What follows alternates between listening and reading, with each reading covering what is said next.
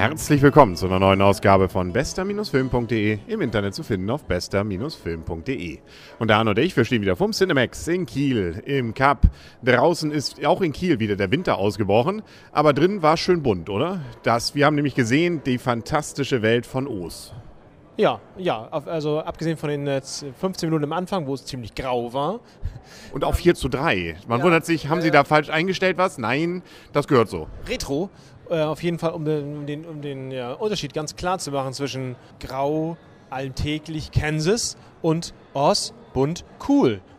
Und was auch erstmal, um die mal die Geschichte ganz kurz einzuführen, wir sind in einem, in einem, Prequel von einem der berühmtesten Filme aller Zeiten, wahrscheinlich der Zauberer von Oz, aus den 30er Jahren. Und ähm, da ging es ja logischerweise auch, was die Tricktechnik anging, noch ein bisschen anders zu. Aber dafür hatte man immerhin schon mal einen Blechmann und auch eine Vogelscheuche zum Beispiel dort. Ähm, ein Mädchen war ja dann in, bei diesem Originalfilm dann ja, auch über einem Wirbelsturm in eine seltsame Welt gezogen worden. Und so ist es auch hier. Wir haben hier einen äh, Kirmeszauberer, also keinen echten Zauberer, der auch durch einen entsprechenden Sturm in eine seltsame fremde Welt hineingezogen wird, wo eine fremde und auch böse Königin angeblich äh, jetzt bekämpft werden muss, um das Gute nach vorn zu bringen. Wobei ein bisschen ändert sich dann doch während der Geschichte. Ja, also es ändert sich, aber es ändert sich auch so ein ganz klein bisschen, um schon mal zum Inhaltlichen, zum Inhaltlichen zu kommen. Am Anfang ist es fantastischer, als es nachher wird. Also am Anfang sind die, sind die, sind die, sind die fand ich zumindest die Bilder und die, und die, die Welt fantastischer und dann ähm, ging es so langsam ins Alltägliche und wir hatten den Kleinkrieg zwischen einem, ich weiß, du bist schlecht, aber ich, wir, wir brauchen dich jetzt und dem, ich, und dem, und dem Zauberer, der so halt jetzt mitspielen muss, möchte ich mal sagen. Und das Ganze dann so ein bisschen klein, ein bisschen Verwicklung gibt, aber letztendlich natürlich dahin führt, wo alle hinführen wollen. Und ähm, ja, und wir kriegen auch ein Wiedersehen mit der echten bösen Zauberin, ähm, die ja nachher dann auch in dem äh, 30er-Jahre-Film dann wieder in ähnlicher Form auftritt. Da haben sie ja versucht, das Ganze so ein bisschen nachzumachen. Ähm, insbesondere natürlich am fantastischen ist das Ganze, glaube ich, eigentlich als er da an dieser Welt ankommt. Ja, ja genau, das, das, meine ich. Also die ersten, die Ankunft der Welt und danach engt sich das ziemlich stark ein auf dieses, es ist natürlich, ist noch zwischen, ist noch Fantasy und ist noch bunt, aber es ist nicht mehr dieses breitbandige, großformatige, möchte ich sagen, Blick in die Landschaft, sondern da geht es halt naja, es geht halt gegen die Hexe und da geht es halt darum, wer kann was. Und es ist auch so ein bisschen ähnlich, deswegen noch von den 30er-Jahre-Filmen.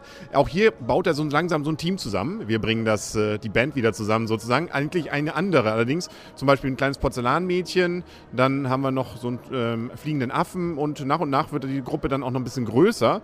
Also auch ähm, sozusagen, auch das zum Beispiel, auch, ich glaube im Originalfilm war es auch so, dass am Ende auch noch Geschenke verteilt wurden. Diese Gag, diesen Gag haben sie auch wieder eingebaut. Das weiß ich ehrlich gesagt gar nicht mehr. Das ist Ewigkeiten, also Ewigkeiten, dass ich den Film gesehen habe. Aber ja. Wir haben ihn, glaube ich, noch original im Kino in den 30er Jahren gesehen, oder?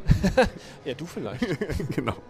Äh, nein, genau. War kein 3D, deswegen hatte ich mir den geschenkt damals. Genau, das war viel zu viel. Ja, genau. Nee, ähm, sowas kann man sonst zu dem Film sagen. Ja, ähm, sehr geradlinig, sehr bunt, sehr eine kleine Verwicklung, wie wir es schon gesagt hatten, drin und sonst. Äh, ein bisschen Liebe.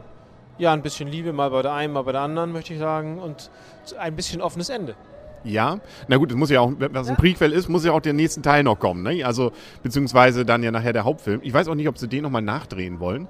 Auf jeden Fall, was das 3D anging, war ich ziemlich beeindruckt. Also, das war mal wieder wirklich, also da waren so einige Effekte, wo ich ziemlich zusammengezuckt bin. Ich denke da nur an diesen Wald, wo diese Augen da auf einen ja. zukamen oder diese fliegenden anderen Affen, Orang-Utans und so. Also, es war an vielen Stellen etwas, wo einem irgendwas um die Nase geflogen ist äh, und äh, entgegenkam. Auch zum Beispiel äh, dieser Wirbelsturm, wie das so in die Tiefe hineinging. Also, 3D fand ich diesmal wirklich beeindruckend. Eigentlich mit fast am beeindruckendsten seit Avatar.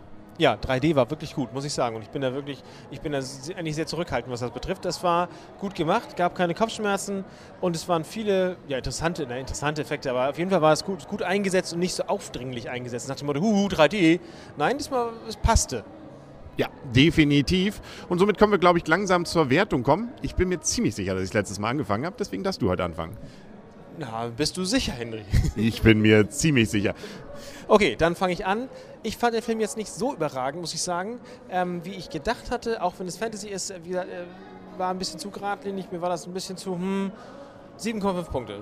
Okay, was ja immer noch gut ist. Ich fand ihn ziemlich klasse. Also gerade was so viele visuelle Effekte auch ging, nicht nur die Effekte, sondern auch die Ideen von dieser Welt, wie die sich so zusammensetzt. Vor allem natürlich am Anfang, muss man zugeben. Also nachher tatsächlich hat man sich so ein bisschen satt gesehen, beziehungsweise spielen sie auch nicht mehr ganz so mit diesen ganzen Blütchen, die, die da aufgehen oder was weiß ich. Es wird ein bisschen weniger. Und er hat auch so ein, zwei kleinere Längen. Vielleicht gerade so diese Liebessachen und diese, obwohl es geht noch. Also es kommen ja so ein paar kluge Sprüche dann auch gegen Ende. Das geht noch. Also das äh, äh, habe ich schon schlimmer äh, erlebt. Aber das ist eine ganz kleine Abwertung. Deswegen gebe ich dem Film durchaus 8,5. Also das ist schon ein relativ hoher Wert. Ich fand es von vorn bis hinten sehr unterhaltsam und ich wollte auch unbedingt wissen, wie es weitergeht und was für weitere Ideen da kommen und fühlte mich auch nicht enttäuscht, was dann da an weiteren Gags und Ideen dann entsprechend reinkam. Also so gesehen für mich ein richtig klasse Film. Aber so gesehen in der Mitte sind wir ja immer noch der Meinung, dass es ein guter Film ist. Es ist, es ist ein guter Film, aber ich hatte, ja, ich hatte, hatte irgendwie gedacht, es könnte noch mehr sein.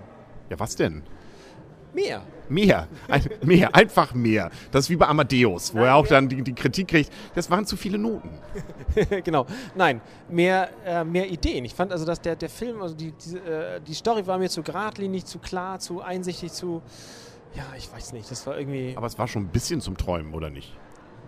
Ja, ich weiß nicht, das war irgendwie, fehlte mir da noch. Fehl, fehlte mir sozusagen das, das, das. Bruce Willis fehlte? Ja, natürlich Chuck Norris auch, aber nein, es fehlte so dieses, zack, das macht, das ist der, das, das zieht mich in den Film rein. Das gab es irgendwie nicht. Ja, aber gut, ist ja immer noch, äh, wie gesagt, die Wertung ja okay. Und äh, wir können uns jetzt mal freuen auf sicherlich viele weitere schöne Filme. Ich glaube, das, was, ähm, hatten wir das eigentlich letztes Mal erwähnt, ich glaube, das Abgedrehtste, was in nächster Zeit kommt, ist, glaube ich, Haie im Supermarkt. Hat so mit äh, hier diesem O's überhaupt nichts zu tun. Da ist mit Träumerei auch nichts. Da ist einfach ein, ein Hai im Supermarkt und viel Wasser im Supermarkt, weil irgendein Tsunami eingebrochen hat. Ja, ja zehn kleine Negerlein im Supermarkt. Ja. Und äh, ich glaube, kommt ja noch einiges, Star Trek kommt ja und und und. Also äh, können wir uns, glaube ich, auf einiges freuen und äh, ich habe mir ein bisschen Luft auch noch nach oben gelassen. Ich glaube, dann sind wir durch, oder? Gibt es noch irgendwas, ja. was du dem Film sagen wolltest? Nette Schauspieler, von denen ich irgendwie keinen jetzt benennen könnte. Ihn habe ich schon mal gesehen, aber das war's. Ja, gesehen habe ich ihn auch schon. Könnte ich aber jetzt auch nicht sagen, wer das, also was das genau ist. Der Regisseur übrigens, den kennt man. Der ist nämlich der gleiche, der auch die äh, Spider-Man-Filme gedreht hat, die ersten drei, die noch gut waren. Und äh, so gesehen hatte man sich ja schon immer gefragt, was kommt denn da jetzt von ihm? Und äh, jetzt weiß man es nämlich, die fantastische Welt von Oz. Das ist nämlich Sam Raimi, heißt der gute Mann. Ja, und der Hauptdarsteller ist James Franco. Ich muss, glaube ich, auch mal. Also Mila Kunis, doch, die habe ich schon mal gesehen. Die konnte ich auch, das war die ähm, eine Hexe. Ähm, die kennt man aus Ted zum Beispiel. Okay, ja, du, hast wieder was gelernt. Ich glaube, damit sind wir durch. Ähm, dann haben wir auch alles zu dem Film gesagt. Wir hören uns dann in einer Woche wieder. Bis dahin sagen alles Gute. Euer und ihr, Henry und Arne und tschüss. Und tschüss.